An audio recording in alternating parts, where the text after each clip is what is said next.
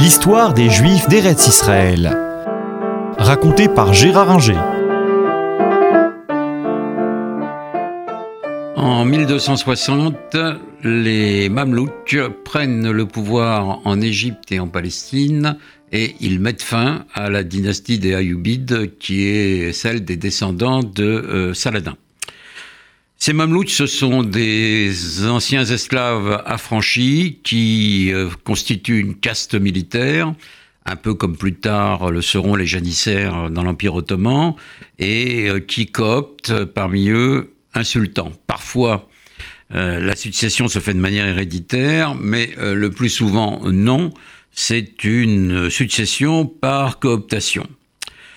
Ces Mamelouks vont déplacer, je dirais, le point euh, de focal vers l'Égypte. Ils installent leur capitale euh, au Caire.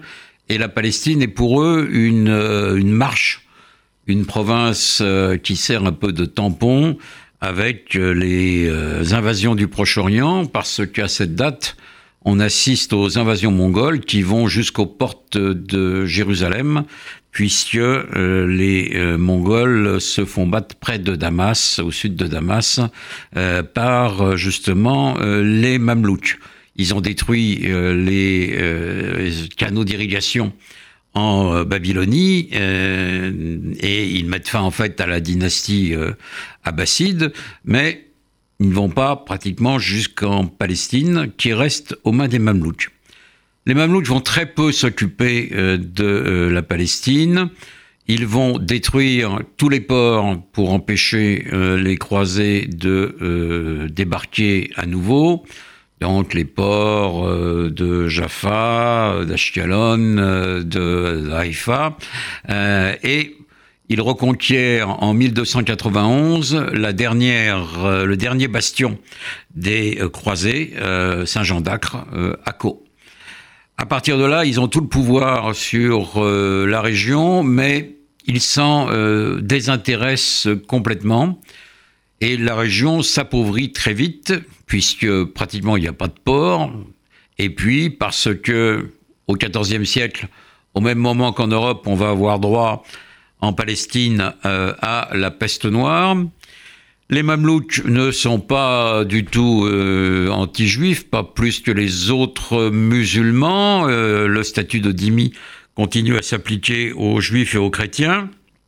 ils permettent, comme Saladin, aux juifs et aux chrétiens de venir prier euh, à Jérusalem et même de refonder euh, et de rebâtir euh, des édifices en, ruine, mais ils se désintéressent, comme je l'ai dit, complètement de la région, même si à Jérusalem, ils reconstruisent quelques, quelques écoles coraniques.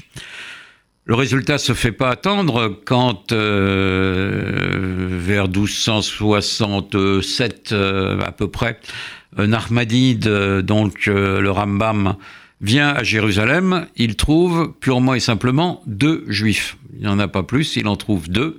Ce qui fait que pour Ferminian, eh bien, il va chercher des juifs des villages euh, avoisinants où euh, les euh, juifs constituent, sont présents parmi des agriculteurs, des viticulteurs, quelques professions artisanales comme la tannerie. Et peu à peu, il va rebâtir une toute petite communauté. À côté de cette communauté, on, trouve, euh, on en trouve d'autres, notamment en Galilée, comme toujours, qui reste le cœur euh, des euh, foyers juifs. Mais, comme je l'ai dit, la vie juive est peu importante et elle s'étiole. Elle recommencera à être un peu plus florissante après la peste noire et donc à la fin du XIVe et au début du XVe siècle. L'agriculture repart, euh, la vie économique aussi, et donc euh, on peut trouver quelques dizaines de familles juives à Jérusalem au XVe siècle, ce qui fait que quand à la fin du XVe siècle, euh, un juif italien comme Obadia da Bertinoro viendra à Jérusalem, il trouvera une communauté prospère, dit-il, et quelques familles bien installées. certes, à Jérusalem, on ne meurt plus de faim comme c'était le cas un siècle auparavant on peut vivre à peu près normalement. Il n'empêche qu'on trouve des bédouins pillards qui entrent dans la ville ou autour de la ville. Les Mamelouks ont bâti, euh, ont rebâti quelques murailles, mais enfin elles sont pas très très très solides. Et euh, la ville n'a pas très bonne réputation. On juge le climat malsain, froid, les vents qui viennent de partout.